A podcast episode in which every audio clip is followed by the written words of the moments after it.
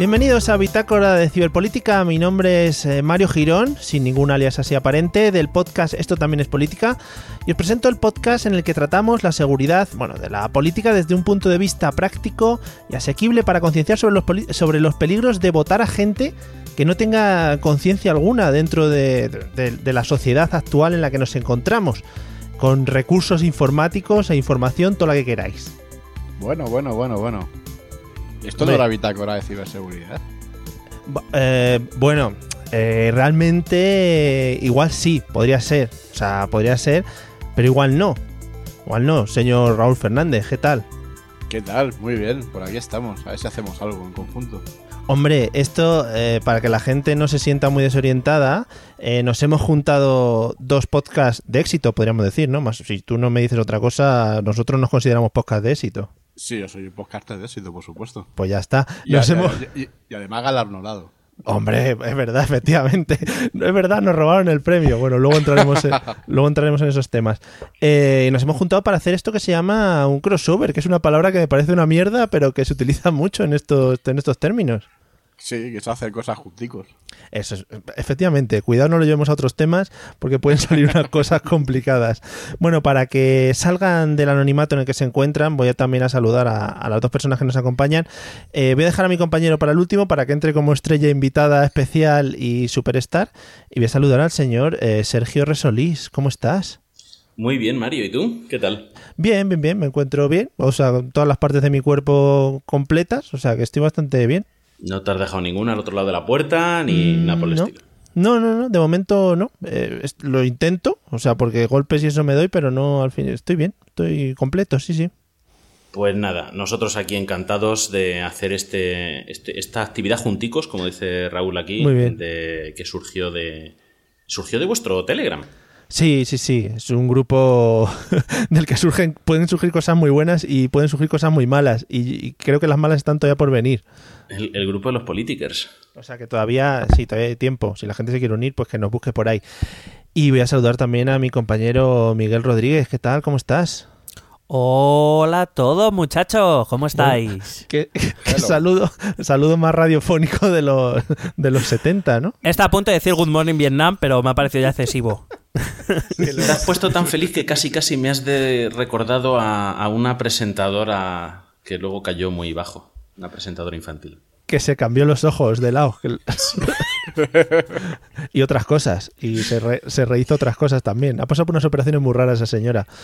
Bueno, De- eh, un tupido. Déjame, déjame saludar a don Raúl y a don Remember, por favor. Eh, Hola. que, veo, que veo que te has saltado la R de Remember, has hecho Sergio Resolí. ¿Por qué, Mario? ¿Por qué?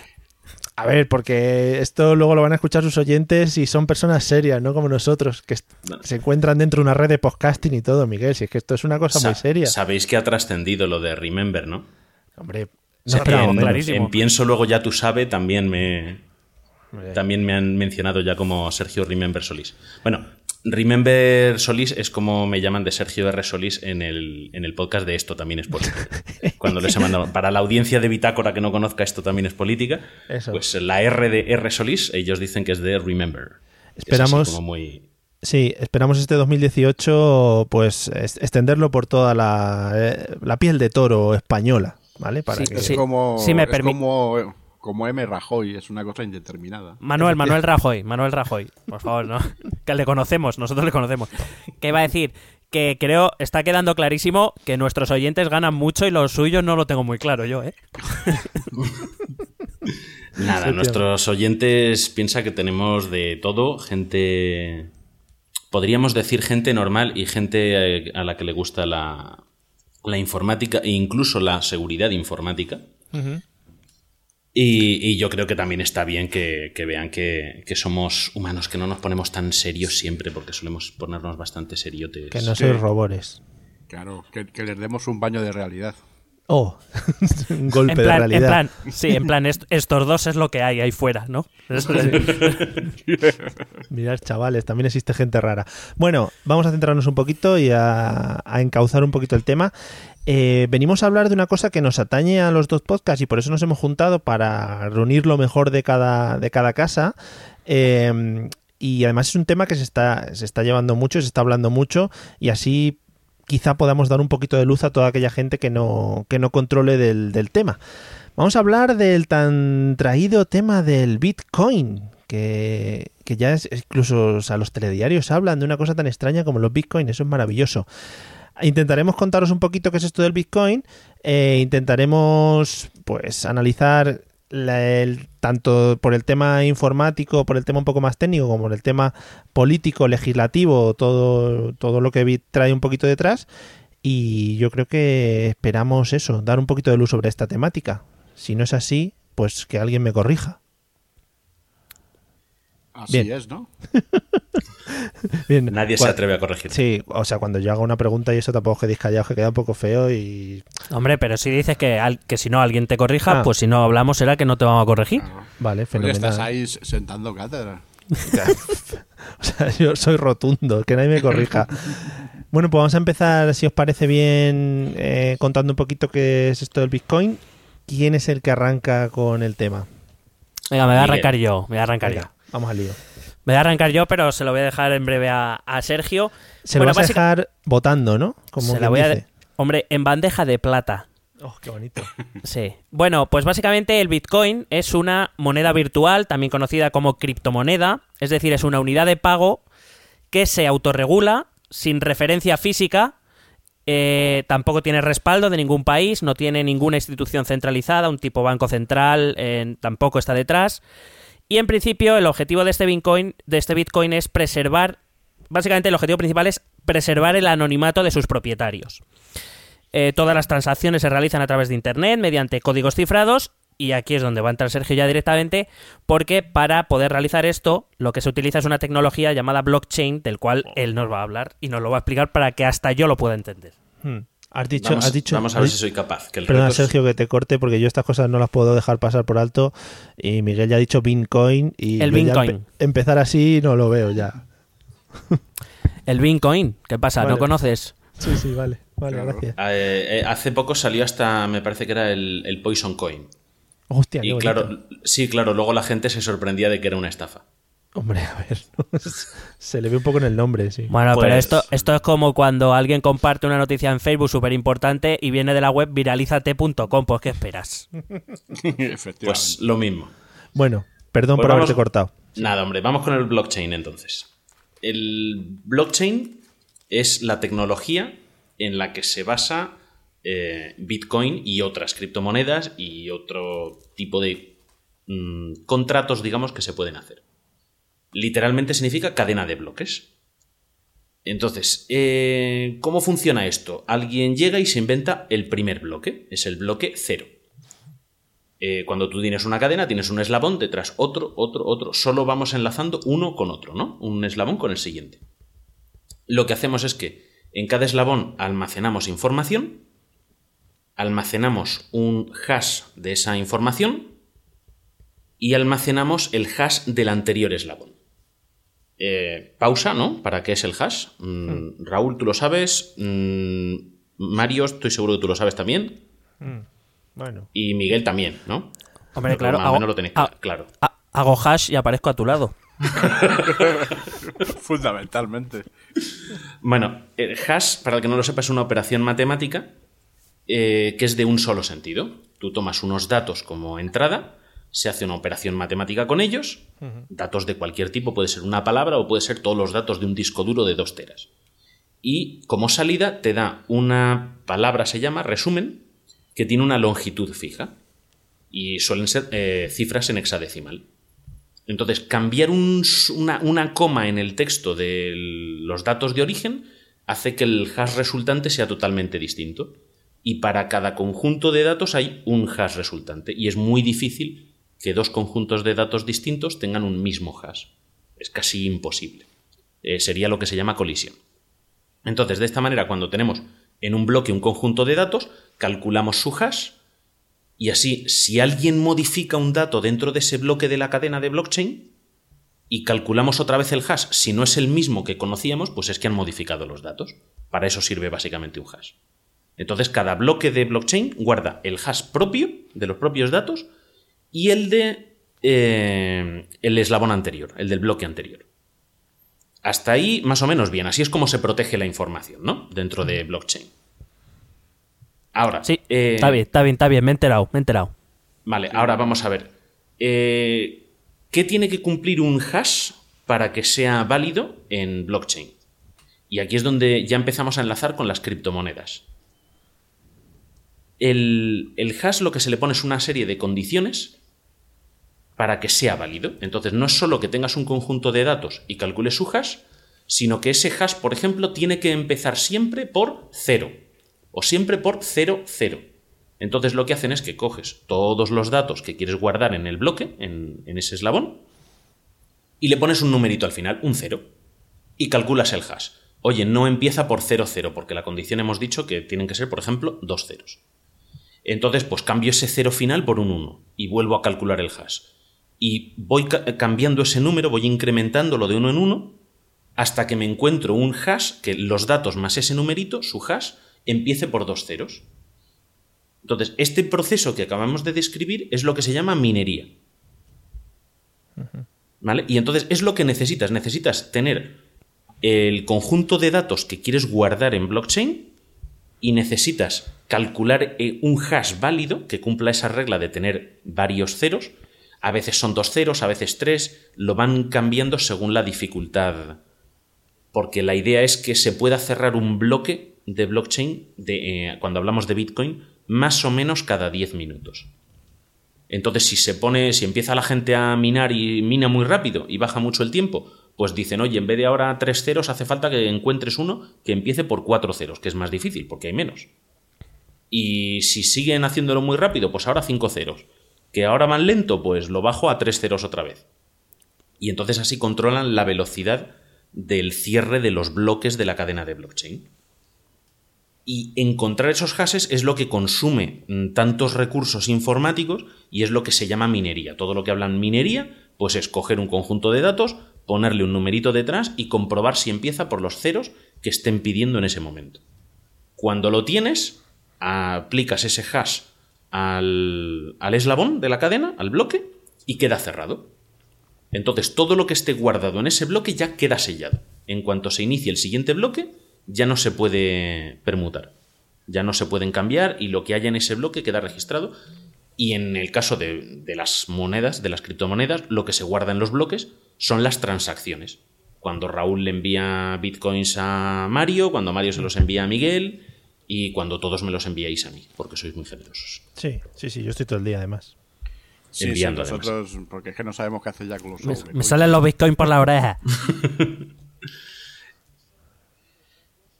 Entonces, pues eso a grandes rasgos es lo que ocurre. Eh, cómo funciona un poquito lo de, lo de blockchain. Luego, claro, dices, oye, si yo tengo esa cadena, eh, yo tengo el eslabón 17, modifico los datos, recalculo el hash y voy acumulando eh, en el eslabón 18, 19, 20, voy haciendo los cambios pertinentes de los hashes, porque hay que recordar que el eslabón 18 tiene que tener el hash del 17, el 19 tiene que tener el hash del 18 y así. Pues si yo quiero cortar en un punto, tengo que modificar todos los eslabones posteriores también. Para evitar eso, ¿qué hacemos? Eh, una base de datos eh, P2P distribuida. Todo el que quiera puede tener una copia de la base de datos de Bitcoin y la tiene accesible y conectada a Internet. Entonces, si alguien, oye, esta transacción se hizo así o este bloque es el último que tienes tú, si lo comparas, ¿tenemos el mismo bloque último? Sí, vale, pues está todo bien. Oye, mi último bloque es el 7 y el tuyo, el mío es el 8. Ah, pues pásame el 8 y así lo tengo yo también. Mi último bloque es el 7. Ah, pues mi último bloque es el 12. Hombre, pues vamos a comprobar a ver si hasta el 7 lo tengo bien y ya me pasas todos los 12 bloques que tú tienes y sustituyo la cadena que yo tengo. Y así es como se hace que mm, toda la gente, todas las empresas, todos los particulares que, tienen, que quieren tener una copia de la cadena de Bitcoin la pueden tener.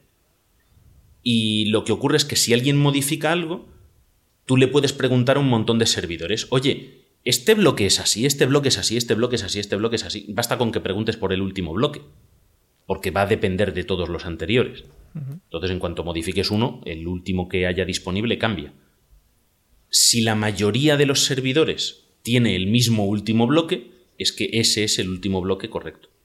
Por eso se habla siempre del ataque del 51%, que es eh, el que si alguien posee el 51% de las copias de blockchain, sí podría modificar la cadena y engañar al resto del mundo. Y decir, ah, no, es que ese no es el último bloque, el último bloque es este. Y todos automáticamente se copiarían esa cadena que tú has manipulado porque eres dueño del 51% de las copias de, del blockchain de, de Bitcoin. Venga, meted, meted vosotros, sí. cortadme. Y una, una, una, pregunta para que me quede claro. Em, eh, a ver, que me, que me explique bien. Eh, se supone que esto del, del Bitcoin es, como si tuvieses una moneda, como si estuviese ganando dinero por algún lado, ¿no? Eh, tú has explicado que el blockchain, digamos que es una tecnología genérica de la, por la que se va, por la que se basa Bitcoin. Entonces, digamos que Bitcoin es una cadena infinita a la que se le van añadiendo bloques o va por transacciones o cómo va, cómo va esto? Eh, Bitcoin, lo que ocurre cuando, cuando tú minas, cuando montas unos servidores para que calculen hashes para cerrar bloques, sí. lo que ocurre es que si eres el primero en encontrar el hash para cerrar un bloque, te recompensan con un pago en bitcoins. Sí. Entonces, la creación del Bitcoin es simplemente crear una transacción a tu cartera de Bitcoins. Ah, vale. Eh, luego ya pasamos a la parte de la cartera, ¿no? Entonces, simplemente lo que se hace es que en el próximo bloque se registrará que a ti, Mario, que has descubierto este hash, te vamos a ingresar tal cantidad de bitcoins. ¿Vale? Entonces, cero hablamos en decimales siempre. Sí, sí. Eh, entonces hay un. Perdón. Hay un tío o alguien o, la Asociación Internacional del Bitcoin, que es el que dice toma un Bitcoin para ti y ya lo tienes? Realmente. No, eso está, eso, eso está todo programado. Y me explico. Es que eh, eh, Bitcoin, eh, bueno, quien creó Bitcoin, que es un tal Satoshi Nakamoto, pero que todo el mundo cree que es un grupo de personas, no, se sabe muy bien dónde ni cómo, creó esta, esta criptomoneda eh, y eh, programó o incluyó un límite de creación hasta un total de 21 millones de bitcoins que se van consiguiendo, se van creando, como bien dice Sergio, a través de la minería. Pero llegará un momento que se alcance ese límite de 21 millones de bitcoins y entonces ya no se podrán crear más. Exactamente. Y luego, luego explicaré qué, qué relevancia tiene eso para el valor de la, de la criptomoneda. Entonces, el tema es que es un programa, o sea, no es nada oculto, no es que te den algo, que te den un número de serie de algo. Es que simplemente digamos que hacen una transacción a tu cartera de bitcoins, que tu cartera de bitcoin no deja de ser un fichero. Sí. ¿Vale? Un, archivo de ordenador. Entonces, eh, te hacen una transferencia. Entonces, las transferencias son en. Cuando hablamos de divisa, Bitcoin sería la divisa, y en el caso de Bitcoin, las transferencias son las propias monedas. Ya. Porque cuando, por ejemplo, si yo te quiero transferir a ti eh, un Bitcoin, yo te transfiero transferencias que me han hecho a mí. Entonces, si a mí me han hecho dos transferencias de 0,4 bitcoins y una transferencia de 0,5 bitcoins, yo voy a tener que transferirte esas tres. Y entonces se va a generar una transferencia nueva eh, de 0,1 que se te va a restar a ti y me va a venir a mí. Así yo, mis 1,1, yo hago como una transferencia de esas tres. Digamos que transfiero esos tres números de serie de mi cartera a la tuya y se genera un número nuevo de serie que se asocia a 0,1 bitcoins, que es lo que yo me quedo. Aunque estamos hablando de criptomonedas, eh, al fin y al cabo es una transferencia de información eh, criptada, ¿no? Sí, se llama, además, el nombre de cripto viene por lo que explicaba Miguel al principio, porque se pretende que tú puedas tener una cartera que no esté asociada a ningún, no esté vinculada a ti, a tu número de la seguridad social, a tu DNI, a tu nombre, apellidos. Entonces, eso es el cripto por un lado. Y en la otra parte de cripto es porque una cartera eh, no deja de ser un archivo que luego lleva un cifrado y lleva un cifrado de clave asimétrica. Es decir, tú tienes una identidad pública, que es la clave pública, que es eh, tu cartera, es a donde te hacen las transferencias. Tú le puedes dar a cualquiera tu clave pública y sirve para que te hagan transferencias. Y tu clave privada sirve para que cuando tú ordenes una transferencia, tú la firmas con la clave privada. Entonces cualquiera que tenga la clave tuya pública, que la puede tener cualquiera, puede verificar que realmente ordenaste esa transferencia. Eso es. Entonces, ¿qué ocurre? que tú tienes que proteger eh, tu cartera y tu clave privada. Porque tu cartera es el dinero en sí mismo, es en tu cartera están almacenadas las transacciones que han entrado y las que salen. Eh, realmente las que han entrado, porque las que salen se pueden quitar, ¿no? Eh, tu dinero son las transacciones que te han entrado y que, tú no has sacado. Entonces entiendo eh, que todo el mundo que posea tu clave pública podría acceder a las transacciones que has estado realizando. Sí, podría trazar las transacciones y saber que la cartera AFE2712AE Mm, ha hecho estas transacciones. Otra cosa es que sepamos que ese número de serie, ¿no? que esa clave pública, pertenece a Mario o pertenece a Raúl o pertenece al banco suizo. Sí. Vale.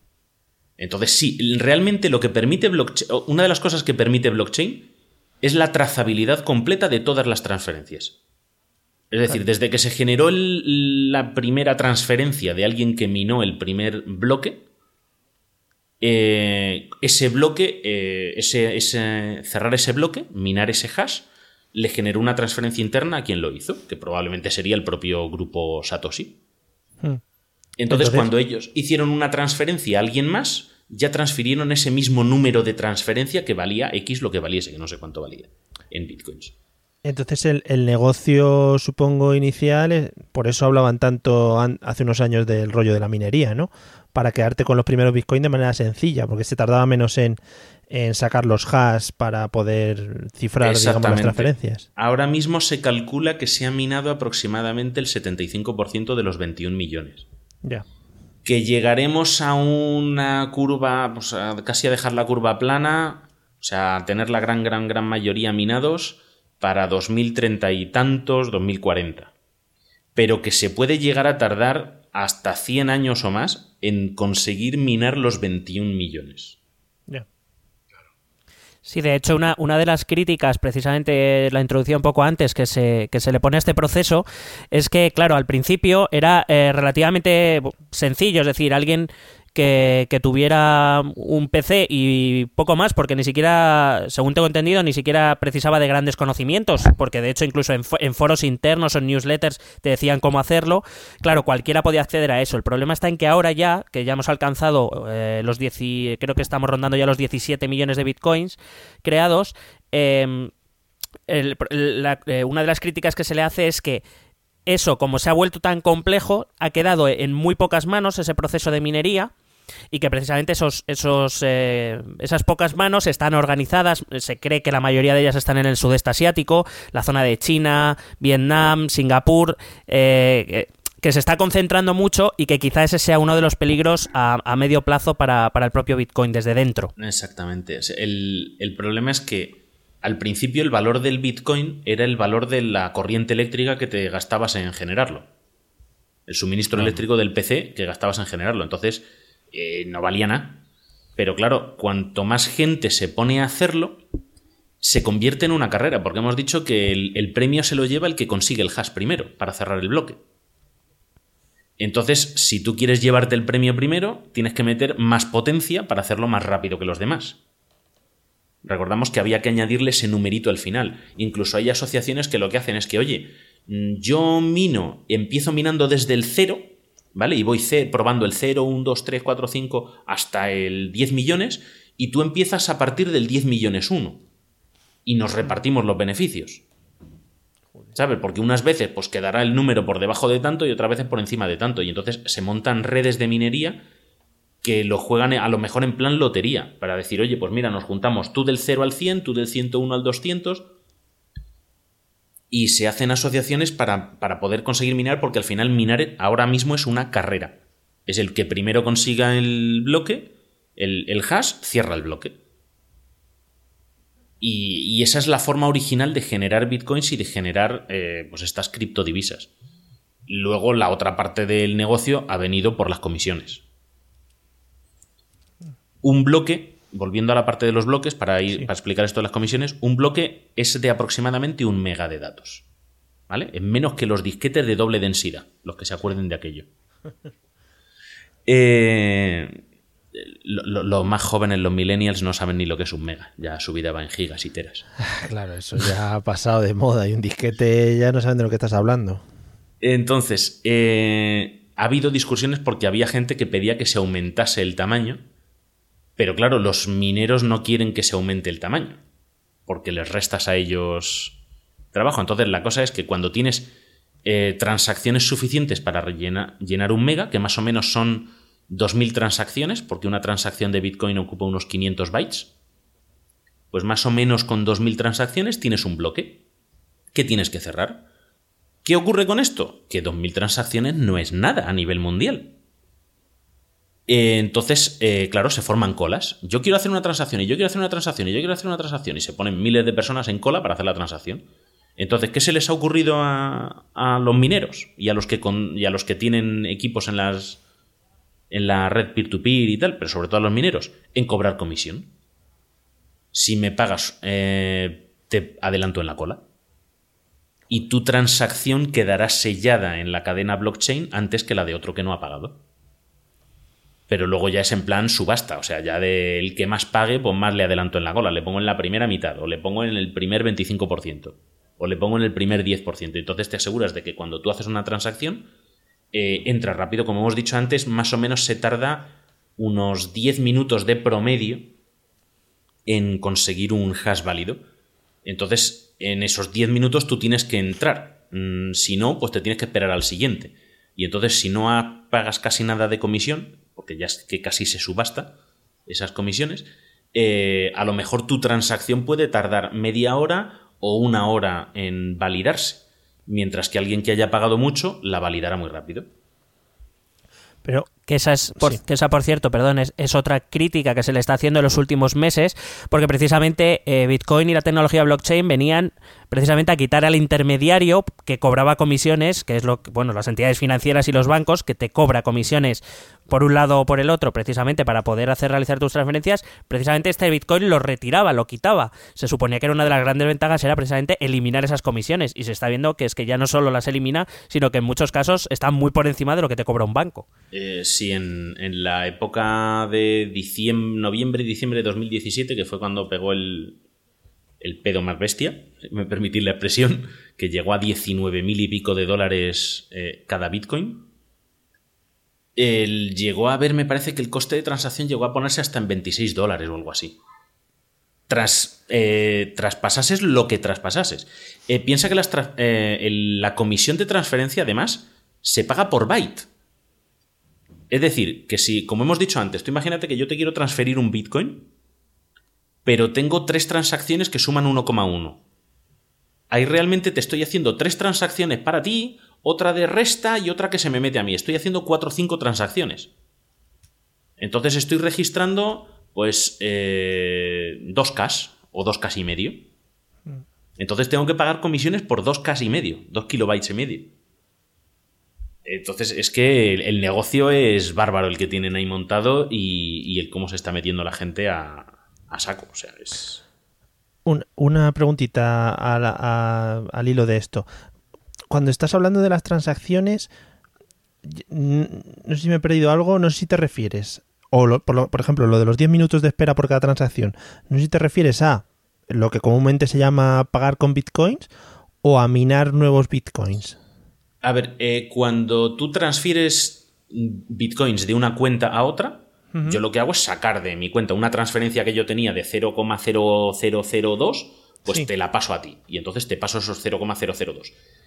Eh, la transacción es una cadena de texto que dice mi clave pública de mi cartera, la clave pública de tu cartera, el, código de la transferencia que te mando y tengo que firmar esa, esa transferencia con mi clave privada. Entonces, eso se manda para que sea incluido dentro de un bloque de blockchain. Ah, vale. Y entonces por eso tú lo mandas y se pone a la cola. Claro, claro. Si hay espacio entra, si no hay espacio a la cola. Y por eso digo que realmente la transferencia no está validada hasta que el eslabón está cerrado. Hasta que un minero no le ha puesto el hash, no puedes decir que la transferencia es válida porque, porque no forma parte del blockchain. es decir, el blockchain es la garantía de que las transferencias se han hecho. Vale, entonces eso está, deriva en que al minero que aparte de estar favoreciendo tu, tu transferencia, a él le están dando unos bitcoins, digamos, de regalo por haber cerrado el bloque. Eh, exactamente, sí. Lo que pasa es que, claro, se paga ya muy poquito, Ya, ya, claro. hay muchísima competencia, entonces realmente ganan más cobrando comisión por transferencia. Ya. Y como encima la cobran por bytes. Luego, eso me gustó mucho porque lo he estado viendo. eh, se cobra en satoshis por byte. Muy bien. ¿Vale? Eso lo tengo por aquí abajo. Un satoshi es la unidad mínima que permiten en Bitcoin, que es una cien millonésima parte de Bitcoin. ¿Vale? 10 elevado a menos 8. Claro. Entonces, ya como, la- como todo es nuevo, la gente ya pues se puede inventar lo que le dé la gana. Aquí Pues, ya. Lo han llamado, lo llamaron satoshis y la transferencia mínima que se permite en Bitcoin es de 546 satoshis. ¿Vale? No te permiten transferir. Sería como la moneda de un céntimo de euro. Sí. ¿Vale? El 546 satoshis. ¿He sido el único que cuando has dicho lo de los satoshis ha pensado en humor amarillo? No, Sí, yo también. Yo también. sí. Entonces, mira, por ejemplo, hoy, 1 de febrero de 2018, lo he mirado antes, un Bitcoin son 7.435 euros al cambio, Joder. en la página que lo he mirado. Pues la transacción mínima de 546 satoshis equivale a 4 céntimos y medio de euro. Pues te pueden meter 6 euros de, de coste de la transferencia. Ah, muy bien, te sale muy rentable, sí. Te sale muy rentable por transferir 4 céntimos. Negociazo, negociazo. Entonces, claro, aquí es donde empieza a ver el rollo. No se permiten unidades más pequeñas simplemente por no saturar el sistema, porque si no la gente podría estar haciendo micropagos. Eh, era muy típico para desviar el dinero. Cuando tienes esto de blockchain es me creo un montón de carteras, cobro en uno, lo difundo en, en unas cuantas, de esas cuantas hago transacciones a otras, simplemente para despistar de quién es el dueño.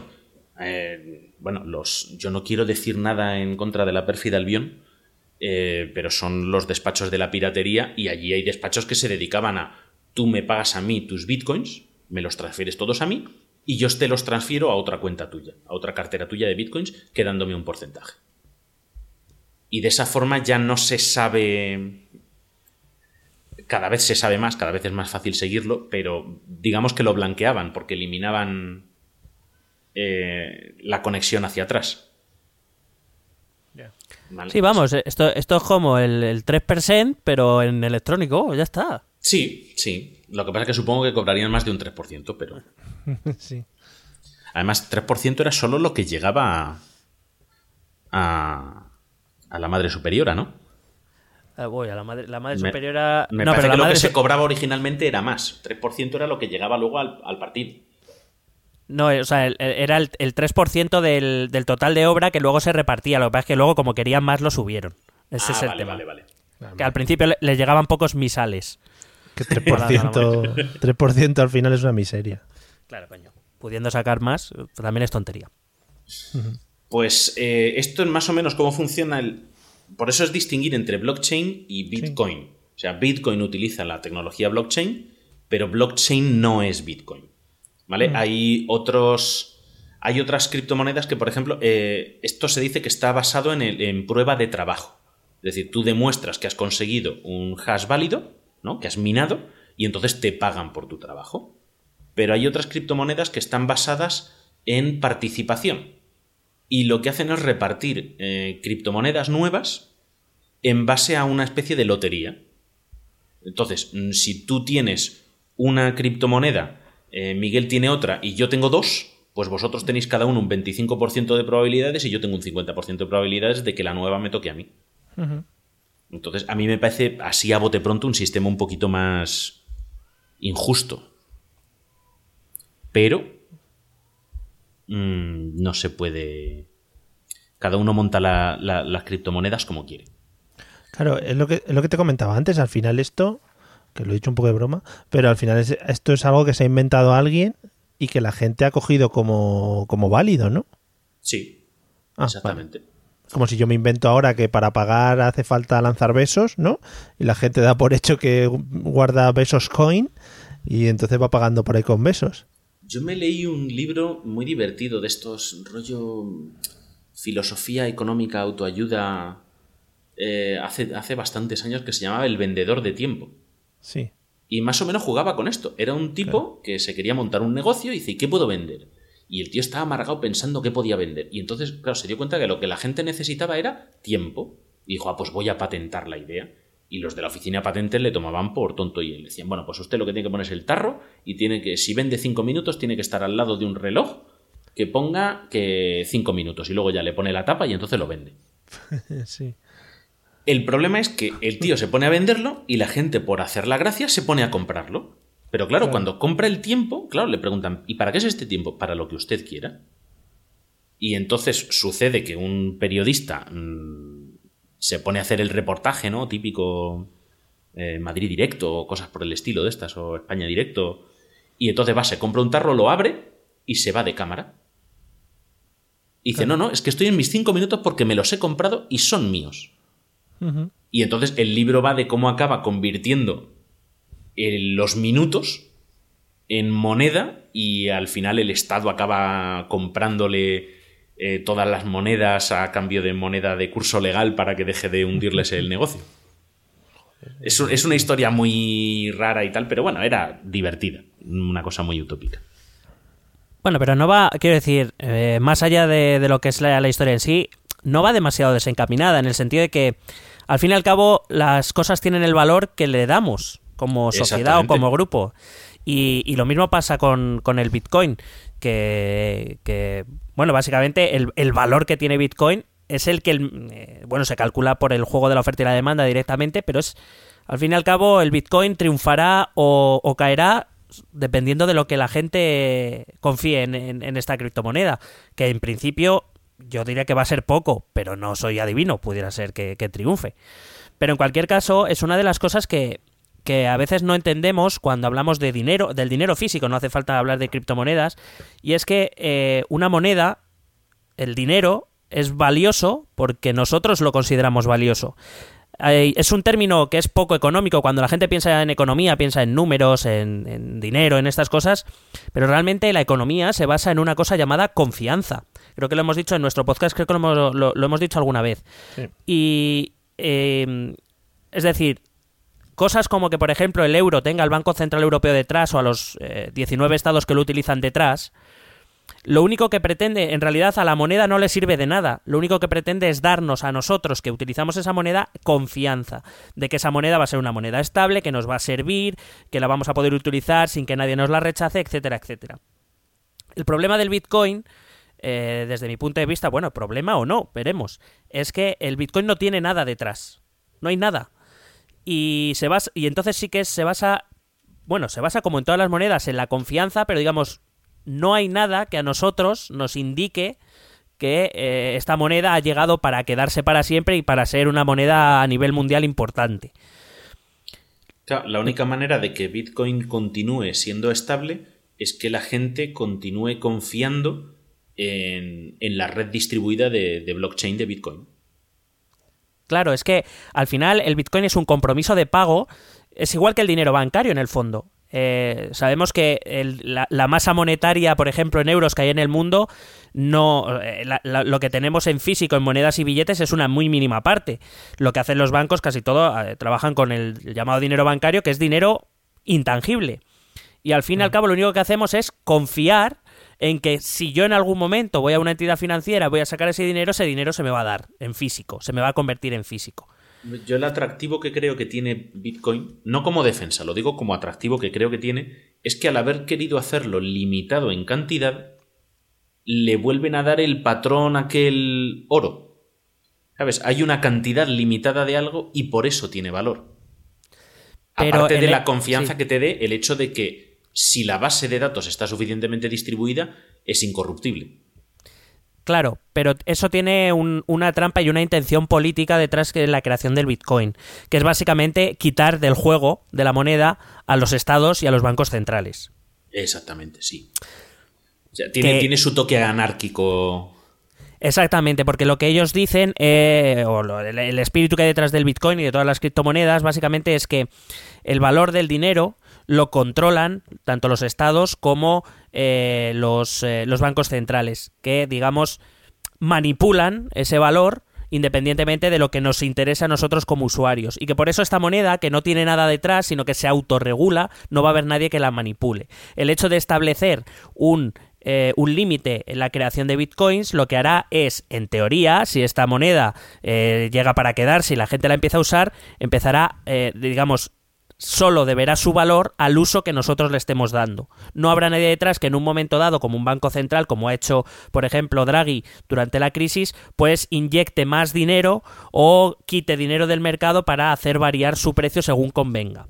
Pero claro, eso tiene también sus inconvenientes, es que parece que todo es muy como muy democrático y tal, pero tiene su inconveniente, y es que por ejemplo, gracias a los bancos centrales que han podido intervenir en, el mercado monetario, eh, las crisis se pueden paliar, y las épocas de bonanza se pueden también paliar porque, eh, digamos, el, capitalismo se basa en un ciclo de, de, expansión y contracción, es decir, de crecimiento y de crisis siempre ha sido así y siempre será así. Lo digo porque ahora, a ver cuánto tiempo tardamos en olvidar que vendrá otra crisis. La crisis volverá.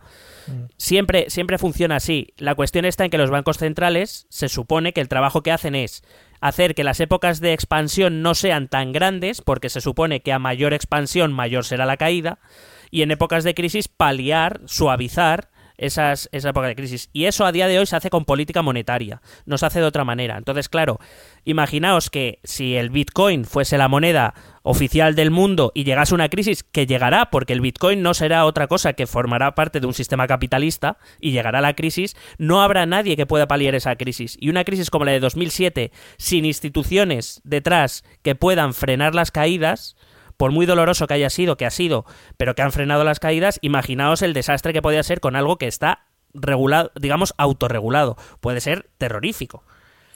Lo, terrorífico es que tal y como lo has dicho, casi dan ganas de ir al FMI a darle dos besos. sí. Mira como cosica. Bueno, el, el, FMI, yo no diría el FMI. Yo, por ejemplo, creo que en Europa, hombre, dos besos no pero creo que Draghi ha hecho mucho más por la crisis que cualquiera de los 19 jefes de Estado y de Gobierno de la Unión Europea que utilizan el euro, pero muchísimo más. Es o sea, esto, esto ha sido así, los jefes de Estado y de Gobierno le han dejado el marrón a Draghi, punto.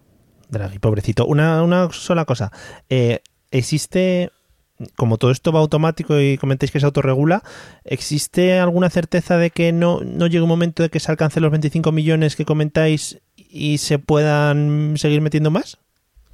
Eh, no, de hecho, se postula, hay gente que aboga porque haya más y gente que defiende que no tiene que haber más. Porque si no, lo convertirías en lo mismo que hay ahora. Si tú siempre puedes inyectar y crear más, más, más y más, pues no habría ninguna diferencia con los bancos centrales, con la moneda, con las divisas corrientes, simplemente que no sabrías quién es quién está detrás, decidiendo si permites que se genere más pero el diseño de Bitcoin es que no haya más de 21 millones. En otras monedas eh, tienes Ether, me parece, de Ethereum, que me parece que es así, mm, me parece que sí permite crecimiento infinito. Hay distintos modelos y distintas monedas, cada una con una masa de valor de mercado, que luego nos lo explicará Miguel eso también, pero es distinto. O sea, yo lo que tengo aquí a punto, por ejemplo, es que nació en 2009 Bitcoin, y, bueno, en, valores de cambio tengo que en, hasta 2013 el precio era inferior a 10 dólares por Bitcoin. Ya. Estamos hablando de eh, cuatro años, mm, que era básicamente lo que te gastaba, pues eso, lo que hemos dicho en luz. En 2013 ya rondó los 100 dólares y en diciembre de 2013 1100 dólares, que fue así el primer pico, que tal, que fue bajando hasta 2015 y volvió a estabilizarse en torno a 200 dólares. ¿Qué ocurre? Que es en esos periodos de estabilidad de, la criptomoneda, en este caso del Bitcoin, que es la que más se usa porque es la más famosa, no por otra cosa, es pues como, como, cuando había que hacerse las hipotecas en yenes. ¿Vale? Pues en este caso se, se confía en Bitcoin, pero se confía porque es la más famosa, no vas a confiar en una que no conoces. Claro. El, tema de confiar en la marca, ¿no? Que, que ocurre tanto. Entonces, yo lo que veo es que como moneda sirve mientras tiene un valor estable lo que está ocurriendo el último año, el último año en general y los tres últimos meses en particular, es que no lo puedes usar como moneda. Porque yo te pago hoy a ti un Bitcoin que son 10.000, mañana tienes 10.000 dólares, mañana resulta que son 19.000 dólares y pasado son 7.000. Entonces, claro, mm, en la situación actual yo no veo que tenga uso como moneda. Me parece que es simplemente un bien especulativo. Punto. O sea, sin más. Claro, es que básicamente el hecho de que se haya fijado una masa monetaria fija, es decir, cuando se alcance los 21 millones no se van a crear más, hace que la única manera de que Bitcoin alcance digamos, un valor estable, un valor, digamos, que convierta esa moneda en, entre comillas, usable, eh, va a ser eh, precisamente que la gente empiece a adquirir bitcoins, pero no como lo está adquiriendo ahora. Ahora la mayor parte de, uso del bitcoin lo que se está haciendo es eh, especular y acumular para vender a futuro. Es decir, se está comprando como si, para que nos entendamos, como un valor financiero más, más que como una moneda. Porque lo lógico, lo lógico, si es una moneda, es que el mayor número de transferencias que, o de transacciones que se deberían hacer con Bitcoin serían las comerciales o las patrimoniales. Pero el problema de esto es que, de momento, lo que se está haciendo con él es especular. Precisamente por esa, eh, digamos, es una pescadilla que se muerde la cola. Precisamente porque varía tanto de precio, los inversores entran porque hay opciones de que te lleves un buen pellizco, pero como es esa gente la que entra, el precio seguirá sin estabilizarse. Y entramos en una, en una rosca de la que no vamos a salir hasta que, como digo, se empiecen a hacer transacciones comerciales de manera más habitual. Y para eso eh, tendría que ocurrir, por ejemplo, por poner un ejemplo, que gigantes de la del comercio mundial, vamos a poner Amazon, vamos a poner Apple, vamos a poner eh, Google, Mercadona, coño, Mercadona. Mercadona o Zara eh, empiecen a, aceptar transacciones en, en bitcoins que empiecen a aceptar los pagos. El problema de eso estará en que esas grandes empresas no lo harán hasta ver qué hacen los estados con los Bitcoin. Porque una moneda es usada mientras dé unas ventajas al, digamos, al consumidor. Pero si, por ejemplo, aunque hablaré más detenidamente al final, eh, los estados deciden imponer una tasa o un impuesto específico a la transacción en bitcoins, una especie de tasa Tobin, por ejemplo, pues a, las, a los comercios no les interesará, porque tendrán que pagar por algo que si les pagan en euros o en dólares no tienen por qué pagarlo, con lo cual no usarán esa moneda. Exactamente, porque el, problema es eso, es eh, el, meterle un, impuesto, imponer algo a las transacciones de algo que no controlas. Y algo que está diseñado para que no puedas tener el control. Entonces se vuelve muy complicado. Y con esto que hablabas de que servía como moneda, ahora no sirve porque es un bien puramente especulativo y porque no puedes confiar en que alguien te pague en bitcoins, y mañana no vale lo que vale hoy o, vale más, es, muy arriesgado. Entonces, yo sí me apunté en las notas que se hablaba, ¿no? Al principio, ¿os acordáis de la dark web, la deep web? Los criminales se pagan en bitcoins, los cárteles de Colombia vendiendo cocaína en bitcoins y tal. Yo ahora lo pienso y yo me imagino al narco de turno vendiendo un fardo de coca y no, te doy un bitcoin. No, mira, en Bitcoin métetelo donde te quiera, porque yo te voy a dar un fardo, tú vas a tener un fardo y yo voy a tener un Bitcoin, pero hoy un Bitcoin a lo mejor me cubre el fardo, mañana no. Depende de lo que tarde en deshacerme de él. No, pero el negocio, sí, pero eh, las actividades ilegales, de hecho, toda la preocupación que está empezando a haber en los estados empieza precisamente por esa preocupación de ser utilizado como un em, como un eh, medio de pago para actividades ilegales porque a día de hoy es muy difícil rastrear o conocer quién hay detrás de las transacciones, si no casi imposible. Pero es que el método es el siguiente. Eh, vamos a imaginar que Mario es eh, un narcotraficante y eh, Raúl pues le va a comprar un poco de su material.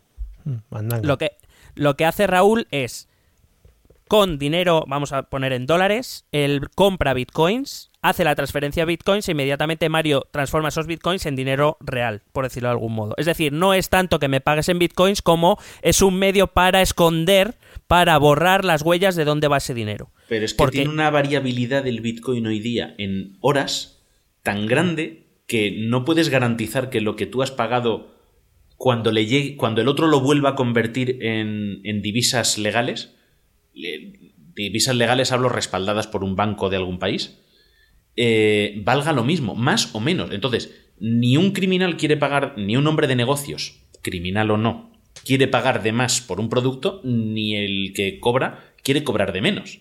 Entonces yo creo que ahora entiendo el problema ese y estaba muy bien porque además te permitía hacer transacciones internacionales fuera de todo el radar, pero claro, eso era viable cuando el valor era estable a, un tipo que vende droga no deja de ser un hombre de negocios. Su producto es ilegal, pero lo hace para ganar dinero.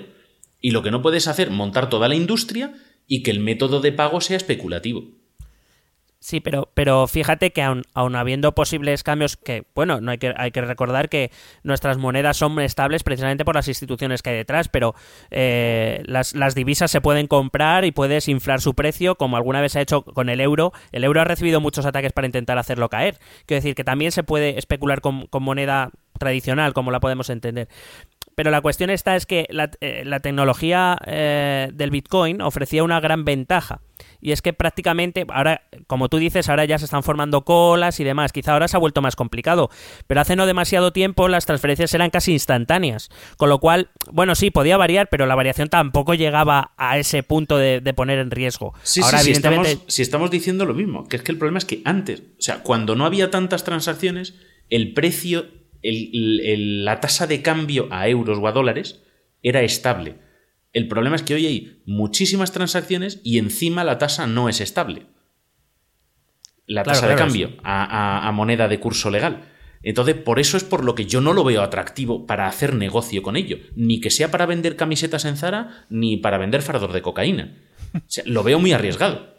No, en, este momento yo tampoco lo veo, pero para ni, ni, siquiera para un individuo normal que simplemente quiera el Bitcoin para comprar algo de una manera normal.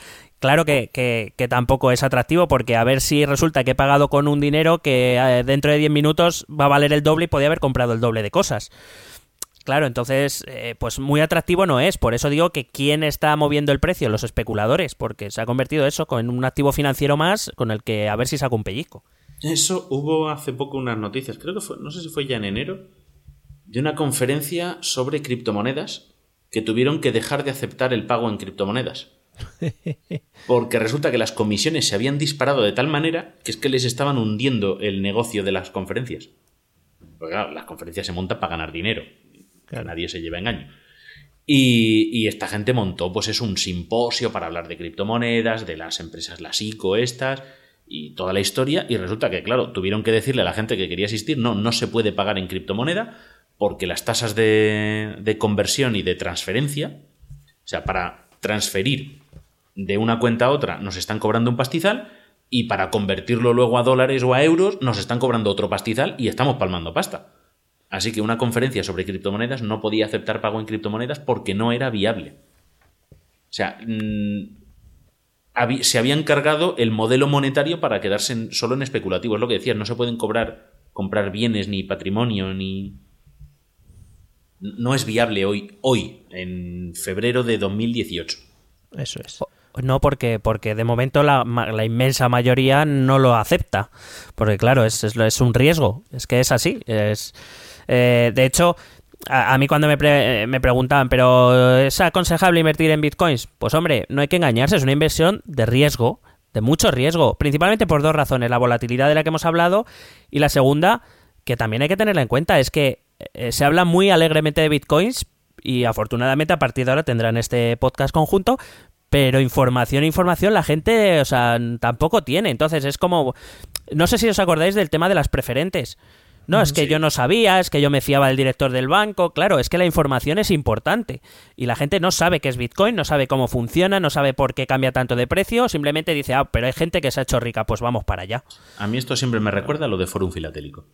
Sí, o desde Lo de la gente que se mete de cabeza a, No, no, es que tengo invertido en sellos. Y claro, yo, yo cuando oía las noticias, yo era muy jovencito, de estas cosas no entendía, pero Digo, pero son sellos. Digo, ¿son sellos napoleónicos o. Digo. Son egipcios. Sí, no, o sea, no. Me parece que el correo postal más o menos que conocemos se inventó en, en, Alemania, ¿no? Pero. Hmm. no me acuerdo cómo se llamaban. En, en Regensburg. La familia, no me acuerdo cómo se llama la familia Muy, buen sitio. Son los que tienen, los que inventaron la corneta esta del símbolo de correos, del escudo de correos. Los corneten. Eh, ¿Cómo se llamaba la familia? No me acuerdo. era, su símbolo, era su símbolo familiar. Bueno, para. Y, entonces es lo de los sellos, un pues poquito, esto igual. Lo que os iba a decir, para redirigir un poquito, ¿nos falta algo de la parte técnica para dejar un poco finiquita el tema del Bitcoin técnico? Mm, yo creo que no, a grandes rasgos no. O sea, tenemos ya el blockchain, tenemos lo que son las transferencias, tenemos lo que son las carteras. Ah, sí, un detallito que se me había olvidado. Los bitcoins pueden desaparecer. Chan, chan. Claro, hemos hablado de que tu cartera es un fichero y tus credenciales, la pública y la privada, ¿no? el par de claves.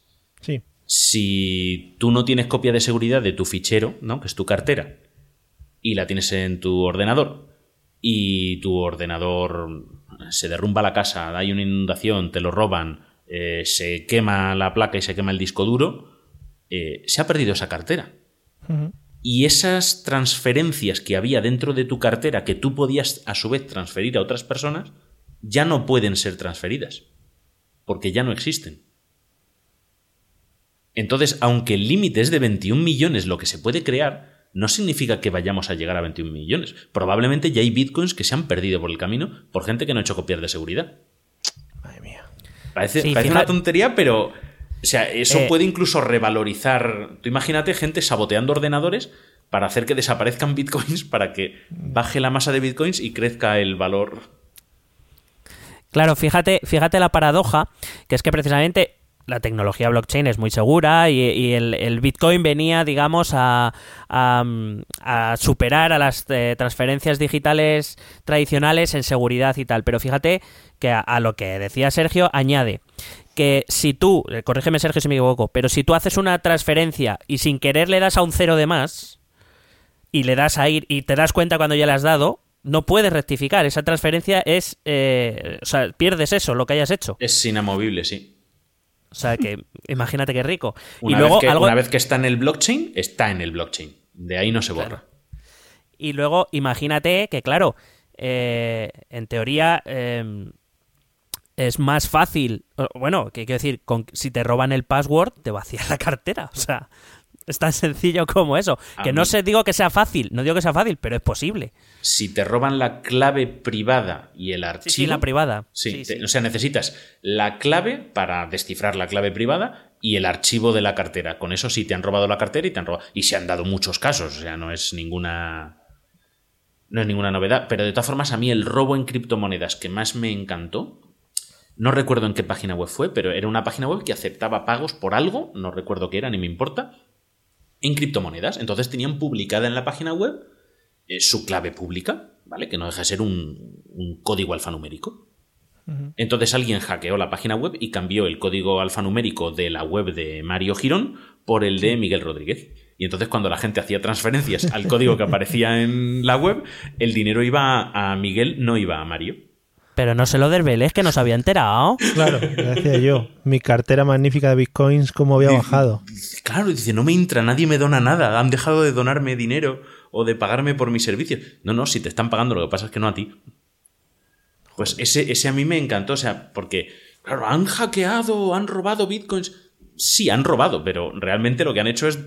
Es como si yo voy a alguien y le doy el número de cuenta de mi mujer en vez del mío.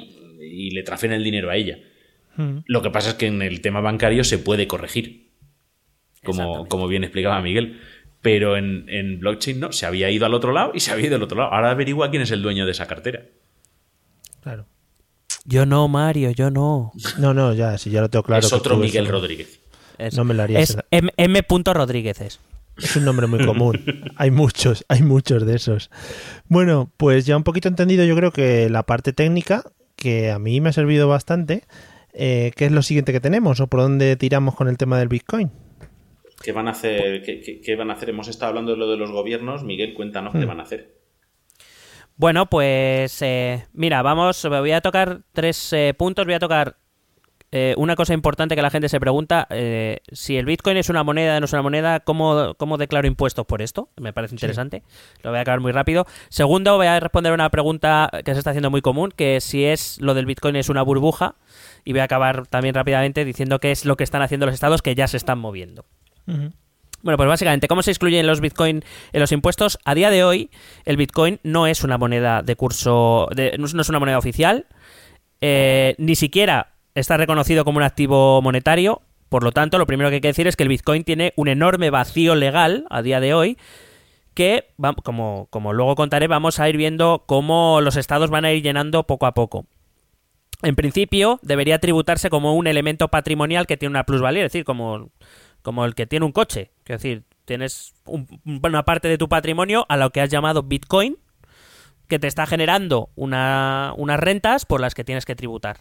No es una moneda. ¿O pagar IVA cuando compras Bitcoins? con euros? Eh, a, día de hoy, yo que según he leído, em, serían dos opciones. O esa que te acabo de comentar, o tributarlo como un activo en el extranjero, porque claro, es un activo monetario que no es propio del país. Es como si tuvieras divisas. Y en ese caso, tienes que tributarlo de una manera especial que si no lo haces y te pillan, las multas son siempre superiores a, la cantidad monetaria que tengas en el extranjero. Es decir, si tú tienes yenes y no los declaras, eh, por valor vamos a poner de 10.000 euros, la multa que te puede caer puede ser de 20.000 euros por no declararlo. Claro, pero la multa con los bitcoins, que es del día que decide el inspector multarte. de la hora. Sí, de la hora y del pues minuto. Porque claro, no es lo mismo. Igual me multa a las 5 de la mañana, hora de Pekín, y me, coño, pues me he ahorrado la mitad de la multa. Pues ese, de, claro, dependerá del valor monetario que se le dé en el momento de la declaración o en el momento de la inspección, supongo. Pero a, a, día de hoy lo más probable es que sea un activo patrimonial, sin más, como cualquier activo financiero que te da una plusvalía, que te da un beneficio y por el que tienes que tributar.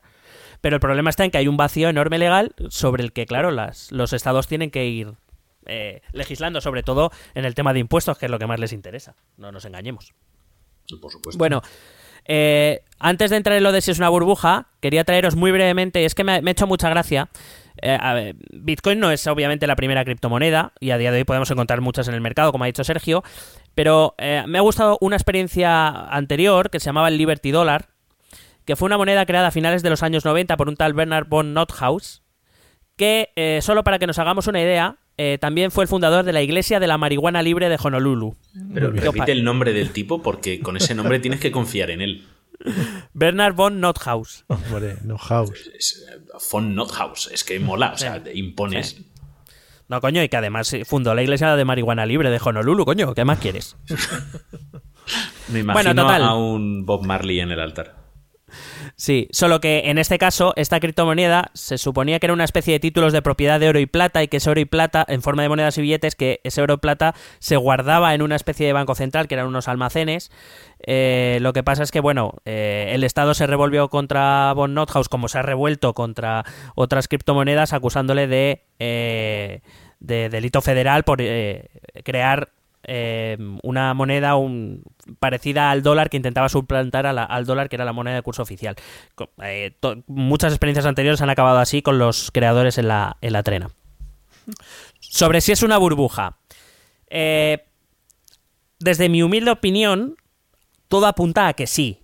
Por lo que he dicho antes, ¿no? Se, trata de un valor especulativo y con todo lo que se especula va alcanzando precios que se van alejando poco a poco de lo que viene siendo, entre comillas, la realidad. Em, em, la cuestión está que he dicho, bueno, voy a ver opiniones en contra, ¿no? Vamos a, confrontar esta tesis. Y he encontrado la de un economista bastante reconocido aquí en España, que sale mucho en la sexta, que se llama Juan Ramón Rayo, que eh, él afirma rotundamente que no es una burbuja precisamente por eso, porque es un, un activo monetario, no es un activo financiero. Y hace un análisis bastante interesante comparando el Bitcoin con el oro, ¿no?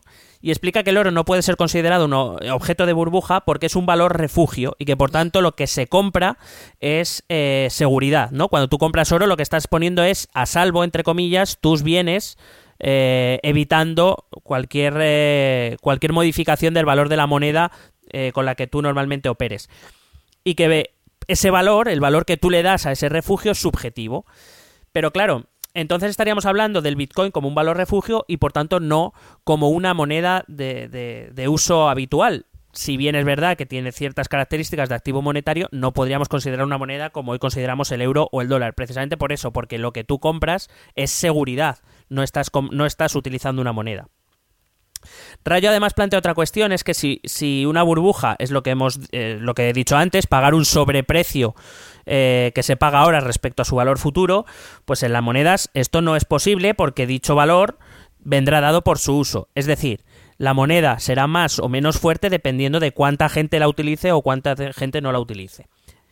Em, pero claro, hay dos cuestiones a tener en cuenta con el Bitcoin. El primero es que habría que ver qué parte de dicha demanda de bitcoins es especulativa y a día de hoy todos los, eh, los artículos que yo he podido leer a los que he tenido acceso, y no han sido pocos, dice que ahora mismo son la mayor parte de transacciones son de carácter especulativo o de carácter acumulativo. Es decir, yo ahora compro bitcoins esperando que en un tiempo eh, se, aumente su valor y por tanto yo pueda venderlos y forrarme lo que viene siendo. Yo es que eso es lo que entiendo que está ocurriendo ahora. Y es por lo que se han cargado su utilidad como moneda, que no es que yo me fiase, ¿vale? No, yo no tengo cartera, nadie, si alguien quería donarme que me avise para que me cree una. Eh, pero que yo lo veo como lo que dices. el problema es que si todo el mundo lo está utilizando para generar un valor que. o sea, refugio, ¿no? Eh, primero, refugio para salvar dinero o especulativo para vender a futuro porque creo que va a valer más, pues entonces no es una moneda, porque va a cambiar mucho de valor eh, relativo, ¿no? y no voy a poder utilizarlo para comprar el pan. Claro, la, cuestión de esto, y en esto tiene razón Rayo, es que en cualquier caso habrá que esperar al futuro a ver si estos inversores tienen razón o no la tienen. Es decir, si realmente ese valor tan mm, sideral que ha alcanzado en las últimas semanas realmente será así porque el Bitcoin se convertirá en una moneda de uso corriente a nivel mundial y por tanto es probable que alcance ese, ese esos precios teniendo en cuenta que al ser una masa monetaria fija cuanto más se, utilice, mayor será su precio. Pero claro, em, la cuestión de la demanda tendrá mucho que ver con, esa intervención especulativa de la que decimos. Y en ningún caso, perdón, dime, dime. Sí, no, yo creo que hay un efecto también autorregulador que yo creo que ha hecho que baje o que se vaya a controlar, o sea, que tendrá el mercado tiene que tener un de Bitcoin me refiero, tiene que tener un un cierto valor autorregulador porque hemos hablado antes no solo de que hay que generar los bitcoins, supongamos que estuviesen todos generados, pero luego tienes la parte de las comisiones, que como no hay ningún banco ni ningún estado que le ponga un impuesto específico, eh, solo es la empresa la que le pone el valor que quiere, ¿no? El, el, minero le pone una comisión que quiere, aunque sea en plan subasta. Entonces, cuando hay muchas transferencias, es lo típico de valor especulativo para compra y venta en corto, ¿no? Para, ganar dinero en ventas muy cortas, eh, sube tanto el, valor de la transacción que te resta mucho beneficio.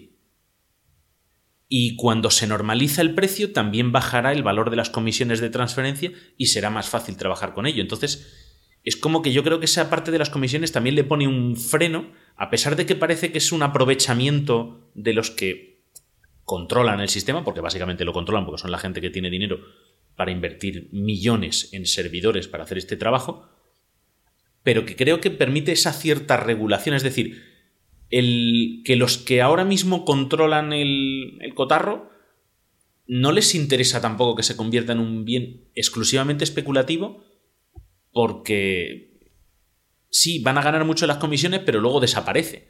Y si luego la gente no continúa utilizándolo, eh, la utilidad de esta gente y de esta gente que se ha dedicado a montar estas infraestructuras de minado no va a valer para nada.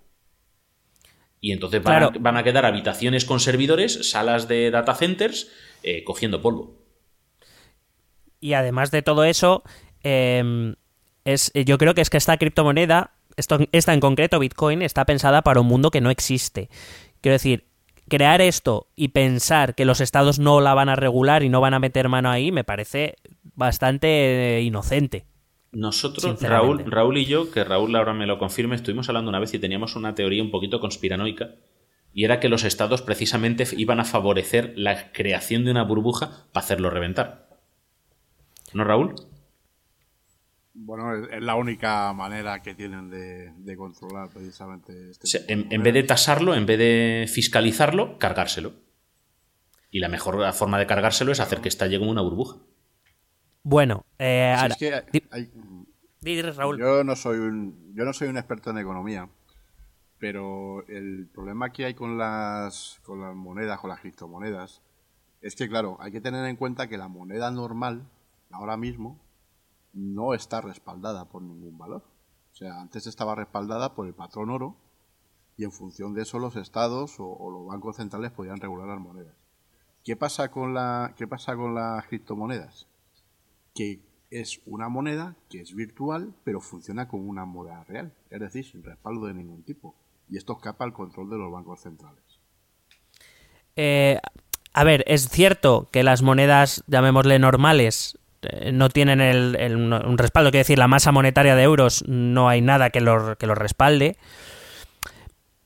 pero digamos que sí que se reviste de esa seguridad, entre comillas, teniendo unos estados con unos impuestos detrás. Como hemos visto, en épocas de crisis los estados responderán con sus propios impuestos y en el caso de la Unión Europea, por ejemplo, con la ayuda entre, entre países con los fondos de emergencia. El problema es que cuando hay un problema con el euro hay instituciones a las que recurrir.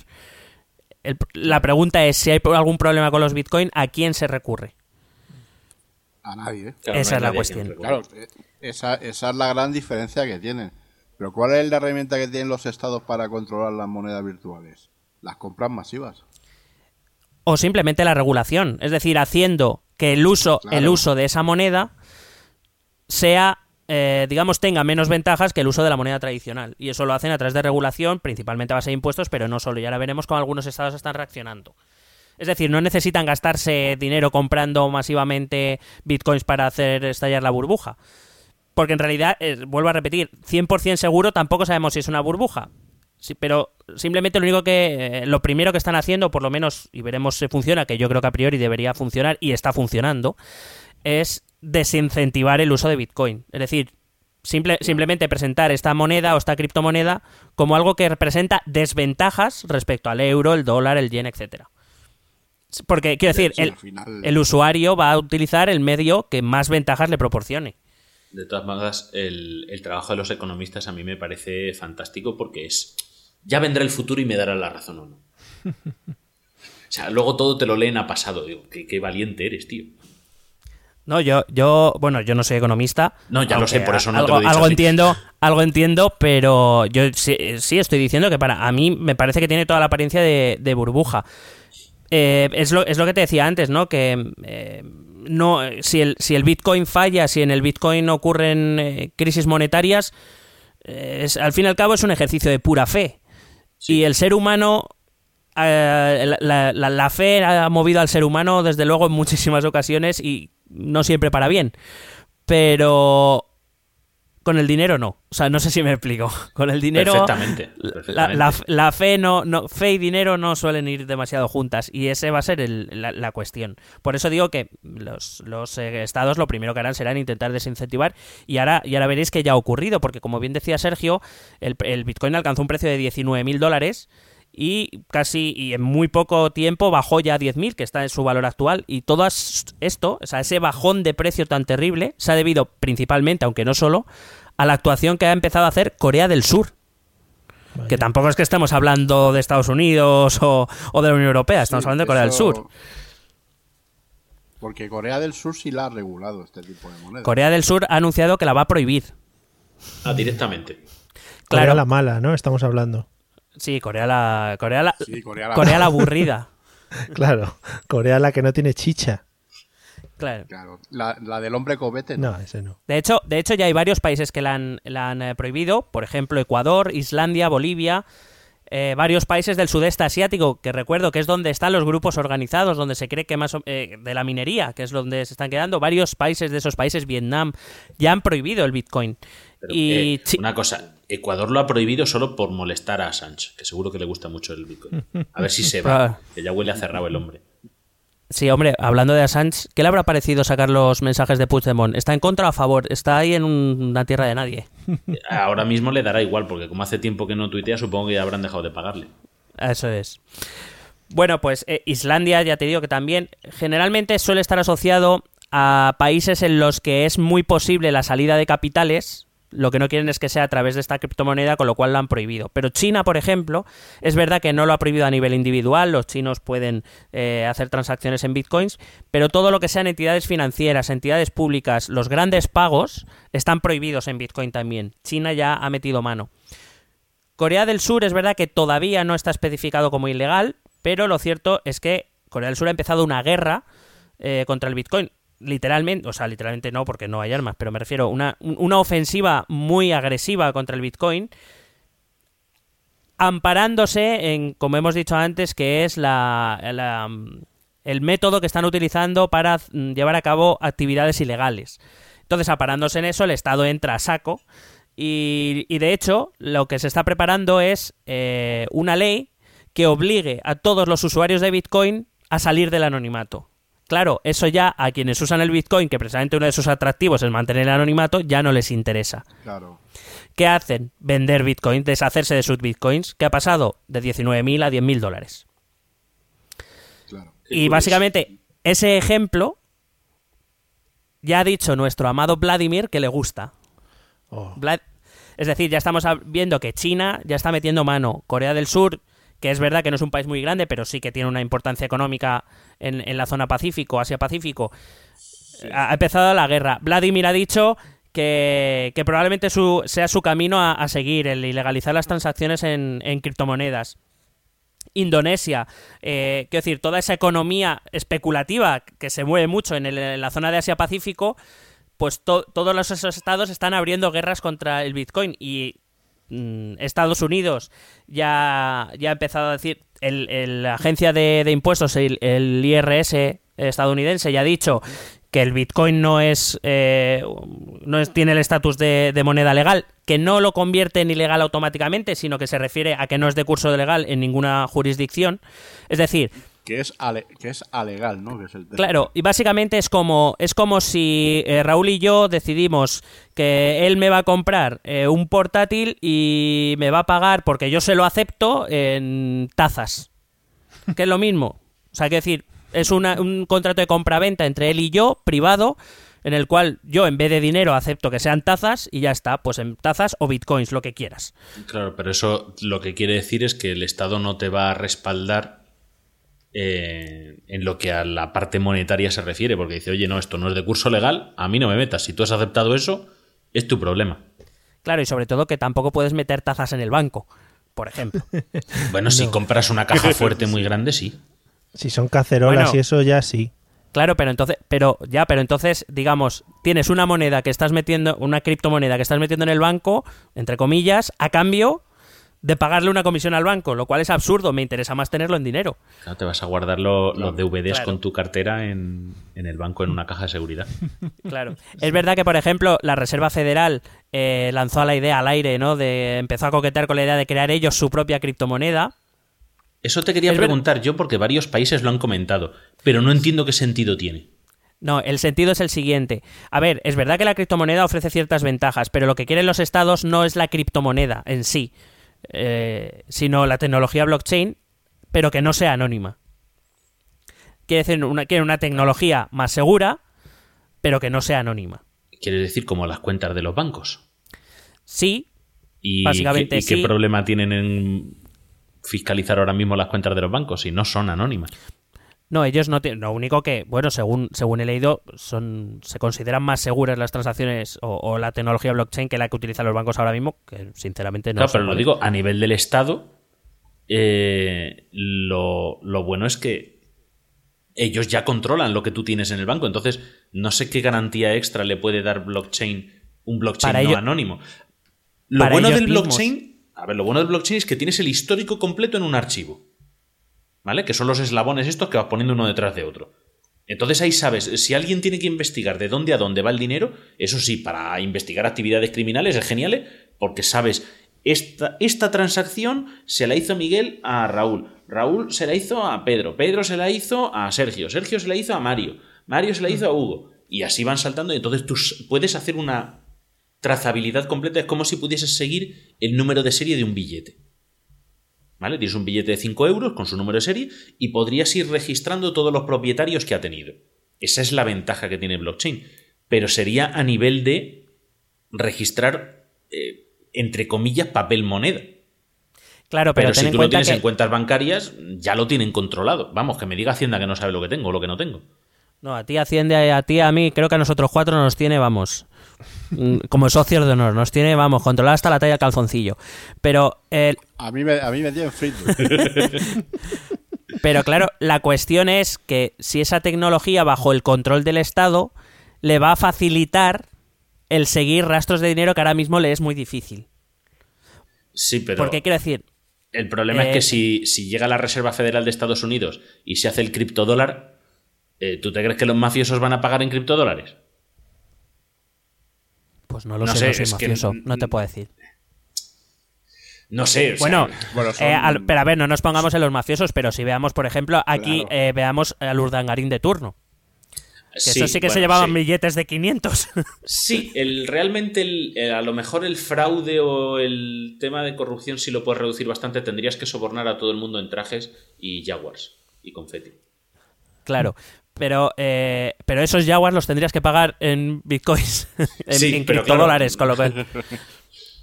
Pero lo que me refiero es, claro, si a, la si a la tecnología del Bitcoin le quitas el anonimato, o sea, si ya tienen mucho control, si no hace, quiero decir, por necesitarlo no lo necesitan. Pero sabiendo que eso es una tecnología atractiva que, aunque el Bitcoin fracase, alguien cogerá el relevo, eso es así, pues lo que quieren es ponerlo bajo su control, básicamente. Es decir, para que lo, utilicen otros, lo utilizamos nosotros. Luego hay un. Yo, yo le veo un problema a eso también. Para, sobre todo para la gente más conspiranoica. Eh, si el gobierno controla todo el blockchain, el gobierno controla más del 51% del blockchain y lo puede cambiar cuando le dé la gana. El gobierno, el Estado, me refiero, mejor dicho.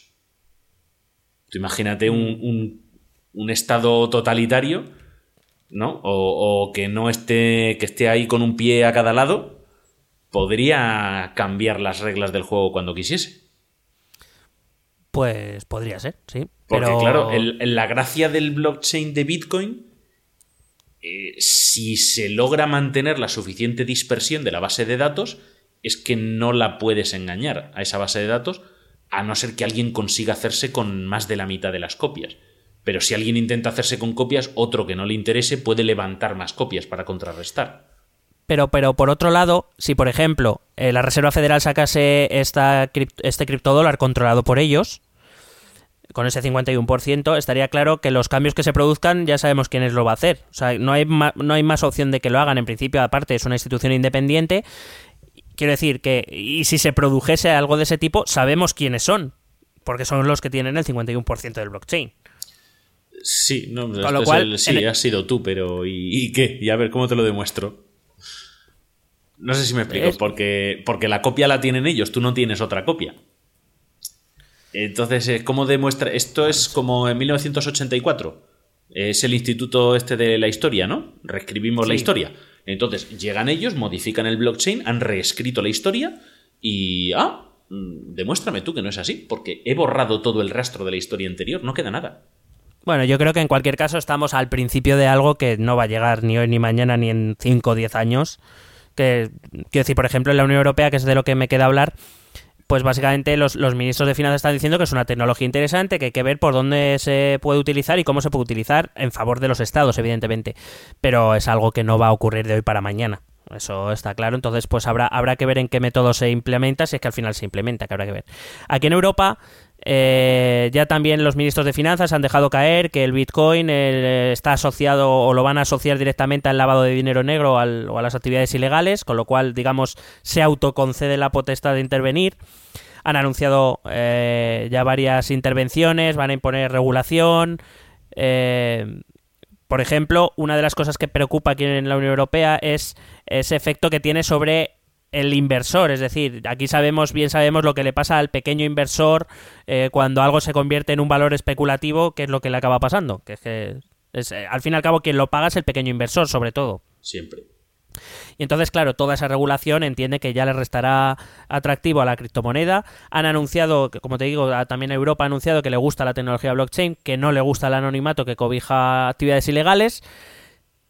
Pero bueno, claro, si, si le quitas el, el anonimato, le estás quitando parte, gran parte de la esencia al Bitcoin, con lo cual, pues eh, menos eh, anonimato, pues más trazabilidad, no, no trazabilidad de las transacciones en sí, sino quién está detrás de, que es lo al fin y al cabo lo que interesa. Sí, vamos, que Total. simplemente quitando eso estás ah, quitándote a la competencia, ¿no? Del mercado monetario. Claro, claro, básicamente lo que hace, lo que van a hacer, como te digo, por lo menos las, las, eh, las intenciones que estoy viendo en todos los países, Australia, Canadá también están hablando de lo mismo, es desincentivar su uso, es decir, poniendo obstáculos de regulación eh, y de legislación a, esta criptomoneda para que al fin y al cabo al consumidor, al, al potencial consumidor de Bitcoin o, o, sí, o usuario de Bitcoin, le resulte más ventajoso utilizar la moneda tradicional que el Bitcoin. Tan sencillo como eso de momento. Supongo que en momento de necesidad, por lo que decís, crear una burbuja, pues podrían hacerlo. Pero creo que en principio, y ya te digo, con el caso de Corea del Sur se ha visto que el Bitcoin es muy débil en eso. Eh, en cuanto se le ha atacado, cuando se, simplemente se ha anunciado la intención de legislar para que no pueda ser posible hacer transacciones anónimas a través de Bitcoin en el país, ha habido una desbandada en el país y ha hecho, pues eso, le ha bajado de 19.000 a 10.000 dólares en, nada, en nada de tiempo. O sea, que, Un par de semanas. Claro, por lo, por lo que digo que entonces Bitcoin ha demostrado su debilidad de momento contra los estados. Eh, sí, pero sí, sí, totalmente, sí. Y ya está, yo por mí, vamos, si queréis sigo hablando, pero suficiente, ¿no? si queréis sigo hablando de otro tema, ¿no? Que aunque no tenga nada que ver. Claro. Bueno, pues no sé, no sé si tenéis algo más o queréis dar alguna conclusión. Sobre todo, lo que más me interesa a mí es eh, que le digamos a nuestros oyentes respectivos si queremos seguir recibiendo donaciones en forma de Bitcoin. Yo prefiero jamón el 5J. Sí, vale. bueno, pues a nosotros las cervezas y ya nos juntamos. Perfecto. Yo voy a estudiar lo de las, yo voy a estudiar lo de las tazas. Lo de las tazas, lo de pagar en tazas, ¿no? Todo, todo es mirarlo, hay tazas muy bonitas. Mr. Wonderful ha hecho un emporio ahí de, de vender tazas. Cuidado, como Amazon empieza a aceptar tazas como pago, cuidado. Nah, pero al final luego tienes que enviar por correos, eso implica que tiene que ampli ampliarse la confianza en correos para luego tener Criptotazas. la... Criptotazas. No, no, no, yo no lo veo. Luego se te acabará derramando el café por todas partes. Madre mía. Bueno, pues, pues nada, ya digo, si no tenéis nada más que añadir, ya digo, como digamos como iniciado en la materia, que yo no tenía mucha idea de todo esto, sino más que cuñadismos que se escuchan por ahí, creo que me ha quedado bastante claro. Eh, creo que me ha quedado, eh, digamos que lo tenemos que mirar con una perspectiva de aquí al futuro. Y solo una última pregunta para que me respondáis. Al final los que han hecho negocio o los que van a hacer negocio son los que compren mucho, los que compraron mucho Bitcoin al principio y lo puedan vender ahora, ¿no? Las claro. ICOs son las que están haciendo negocio porque son los que están timando al pequeño inversor. Muy bonito. La palabra timar. Sí, bueno, eso es, eso es ahora el, el, negocio, pero efectivamente quien apostó al principio por esto, pues compró bitcoins a unos céntimos y ahora cuestan miles.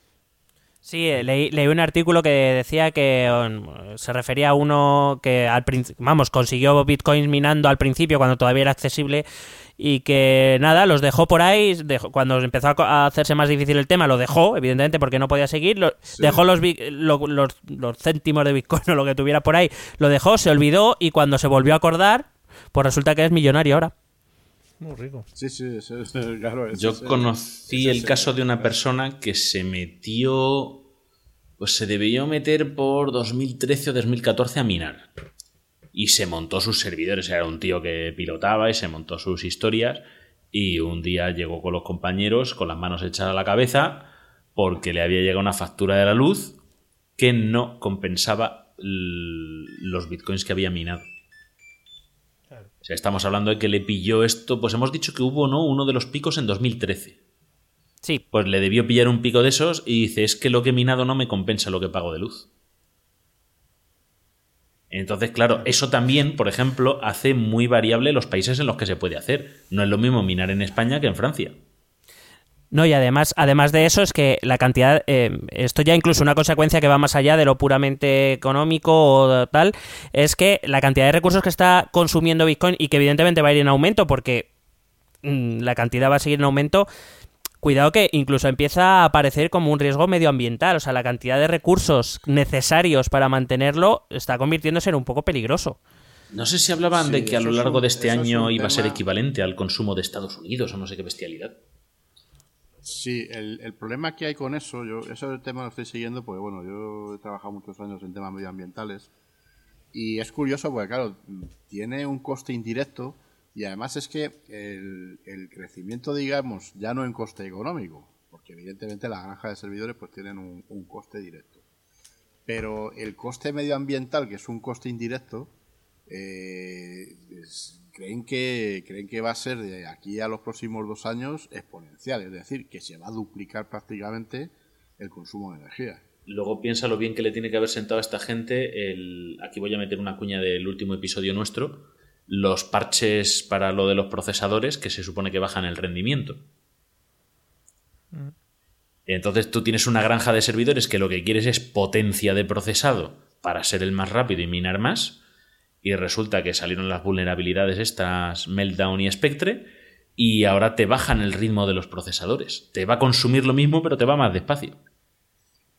Sí, leí el otro día que, que lo que se ha disparado son las ventas de tarjetas Sí, gráficas. y gente que incluso se hace superordenadores con PlayStation. Joder. Sí. Pues, claro, es que una tarjeta gráfica tiene una potencia brutal. La tarjeta, las tarjetas gráficas de toda la vida se han utilizado por su gran potencia para temas de descifrado. Cuando a los malos les pillan un ordenador y hay que descifrarlo porque no te da la contraseña, el- la potencia de descifrado se deriva a las tarjetas gráficas. Y te encuentras salas de descifrado que tienes torres, porque tienen siete tarjetas gráficas pinchadas.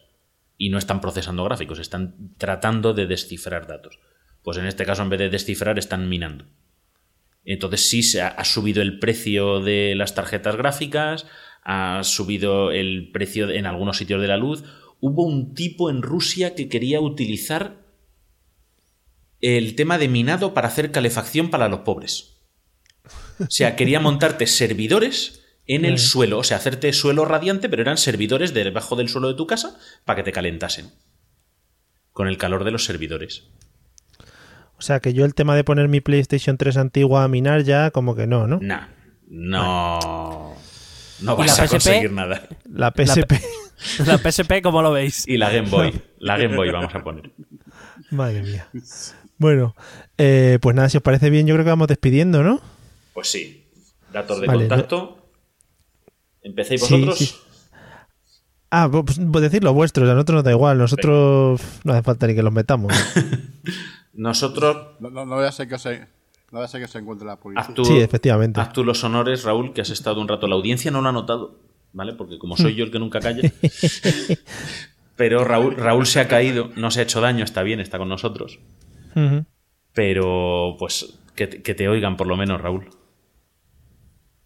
Sí, bueno, pues nos podéis encontrar en Twitter, en arroba Vitaciber, en Facebook, en facebook.com barra bitácora de ciberseguridad, en el email de contacto, Ciberse- de ciberseguridad arroba avpodcast.net. y también en Telegram. en el canal que tenemos y luego pues nada, en la web de avpodcast.net, en iTunes, en iVoox, pues buscáis. Bitácora de Ciberseguridad y por ahí nos encontráis. Y Mira, a mira. esto también es política.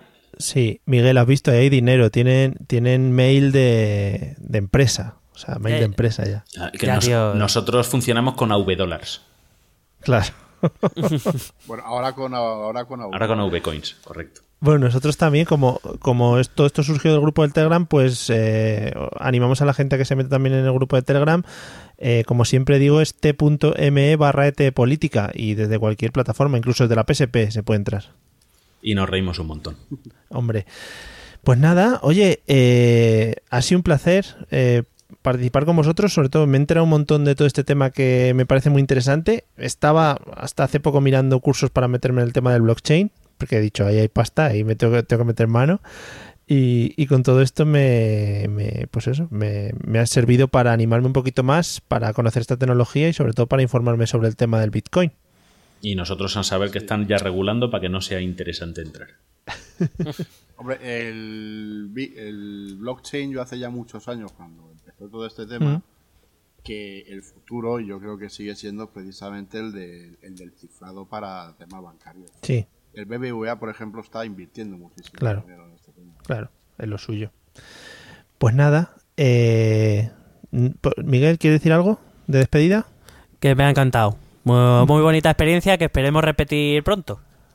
Vale, y, sí. igualmente yo una experiencia muy preciosa y dentro de nada, pues en cualquier momento nos vemos. Por- a- a- han anunciado ahora mismo, por ejemplo, que las a- las jornadas de podcasting de este año son en, en Madrid, o sea que nos, Ah, ¿sí? nos podremos juntar este año en Madrid fácilmente. Perfecto. Hostia, voy a ver, pues voy, sí. voy a ver a Raúl y a Remember. Impresionante. Yo puedo decir una cosa, aprovechando, A los RR. aprovechando que voy a salir en esto también es política, yo quiero decir un- una palabra que es muy hibiri. No me podía Hombre. decir sin decir hibiri. A tope de Hibiri. A tope Que de se, utili- jibiri. se utilizan muchísimo los Bitcoin en plan Hibiri, ¿eh? En plan Hibiri, claro. Tú por debajo siempre metes mucho Hibiris Coin. Hibiris Coin. Bueno, pues nada, eh, esperamos que a las dos audiencias les haya gustado también este, este episodio mezcla, crossover o como queráis llamarlo. Y por mi parte, hasta aquí hemos llegado. No sé si queréis decir adiós o lo que queráis y cortamos. Y si no, y si no le gusta, pues ya no le pongo. Me parece maravilloso para finalizar. bueno, pues nada, eh, nos vemos en el próximo episodio de Esto también es política y en el próximo episodio de Bitácora de Ciberseguridad, que seguro que está estará peor que este, porque este ha quedado muy muy bien, pero bueno, por ahí andará. Hombre, le habéis dado mucho gusto. eh, no sea bromista, anda, no sea bromista. hasta la próxima. Venga, hasta la próxima. Be hasta la besete. próxima.